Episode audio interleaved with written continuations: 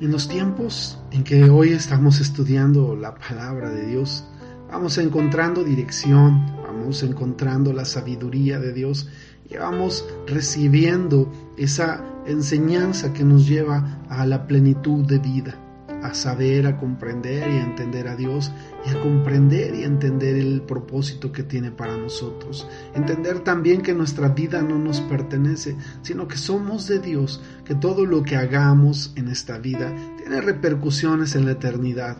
El comprender también que hay una manera de encontrar esa coherencia entre lo que Dios quiere y lo que nosotros hacemos es un regocijo que solamente nos puede dar la palabra de Dios. Hoy estamos meditando y estudiando el Salmo 119. Te animo a que oremos a Dios antes de leer la Biblia. Amado Padre, gracias Señor. Gracias porque día a día traes a nosotros revelación, entendimiento, sabiduría, Señor. Derrama de tu Espíritu Santo en este momento sobre cada persona que está escuchando este audio y que está meditando en la palabra. Llévanos, Señor, condúcenos, Señor, a esa plenitud, Señor, a esa convicción y sobre todo a que esa palabra penetre en nuestro corazón, para que haga los cambios y las transformaciones que son las que nos benefician y las que nos llevan, Señor, a estar en tu presencia y a disfrutar de ti. Te damos gracias en el nombre de Jesús. Amén. Leemos el Salmo 119, segunda parte. Abatida hasta el polvo está mi alma, vivifícame según tu palabra. Te he manifestado mis caminos y me has respondido.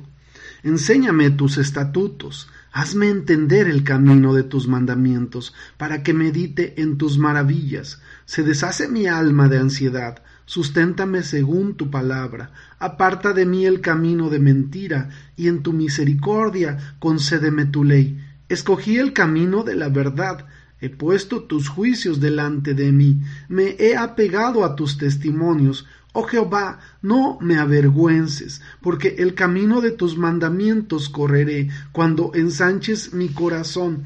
Enséñame, oh Jehová, el camino de tus estatutos, y lo guardaré hasta el fin. Dame entendimiento y guardaré tu ley, y cumpliré de todo corazón. Guíame por la senda de tus mandamientos, porque en ella tengo mi voluntad. Inclina mi corazón a tus testimonios y no a la avaricia.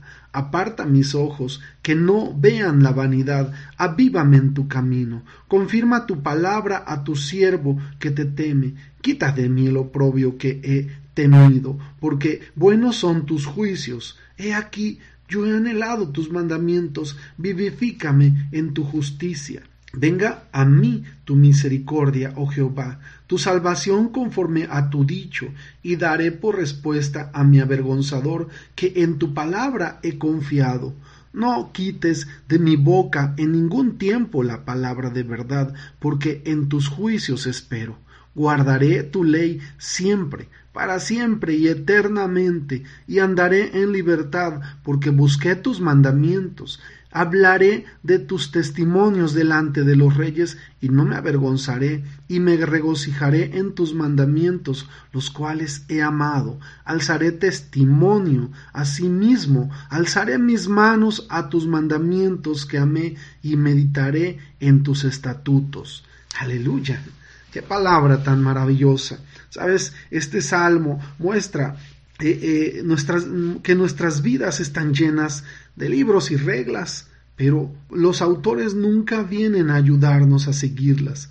Dios sí, esta es la singularidad de la palabra de Dios. Dios nos proporciona las reglas y los principios, pero también Él viene personalmente todos los días a donde estamos para ayudarnos a vivir de acuerdo con sus leyes. Por supuesto, tenemos que invitarlo a hacerlo y responder a su dirección.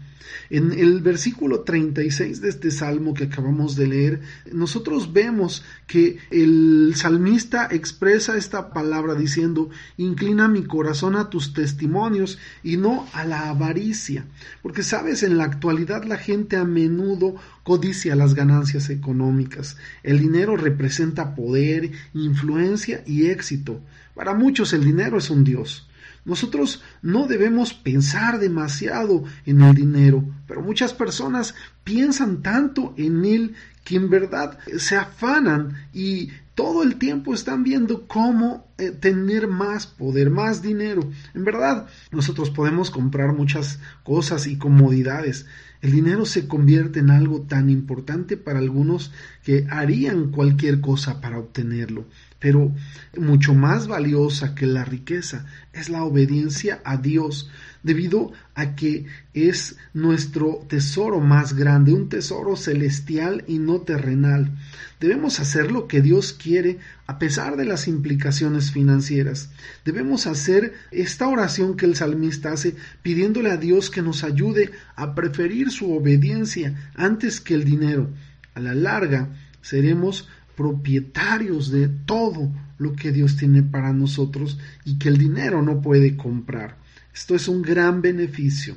Ya en el versículo 44 al 46, el salmista habla acerca de guardar las leyes y, aún, y así ser libre contrario a lo que muchas veces esperamos eh, eh, eh, respecto a las leyes que nos inhiben, en el caso de la palabra de Dios no nos inhibe, sino por el contrario, nos libera de la carga, nos libera del pecado que nos asedia y busquemos la salvación y el perdón.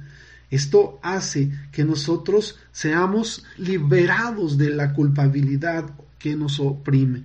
Al vivir en el camino de Dios, tenemos libertad para cumplir el plan que Él tiene para nosotros, para lo que nosotros fuimos diseñados, porque el diseño de Dios es perfecto y Él tiene un plan perfecto, pero el pecado, la maldad, la desobediencia impide que se logre y es como no ser utilizados, no cumplir con el propósito para el cual Dios puso nuestros corazones, en el diseño original que tenemos.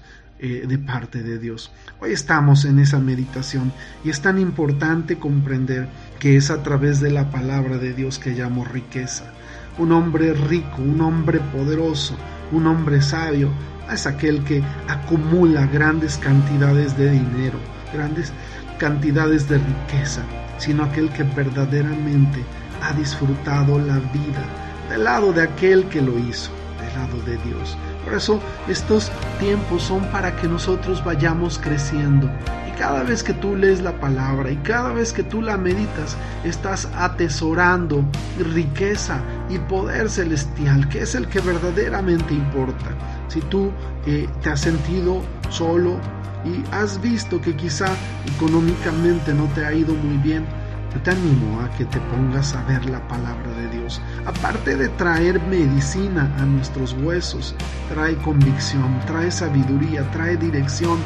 Cambia tu mentalidad, cambia tu corazón, cambia tu forma de ser y de reaccionar ante las cosas de la vida y va apartando de ti ese afán y esa pasión y ese amor por las cosas materiales que sabemos que se quedarán en este mundo que tú no te las podrás llevar allá donde Dios ha prometido que irás, porque estoy confiado que juntos iremos, que algún día estaremos alabando y adorando a Dios en el momento más maravilloso que se extenderá por la eternidad, ese momento de darle gloria a Él y de disfrutar de todas las delicias que ha preparado, ese tiempo suculento de adorarle y de exaltarle. Que Dios te bendiga, que tengas excelente día. Amén, amén y amén.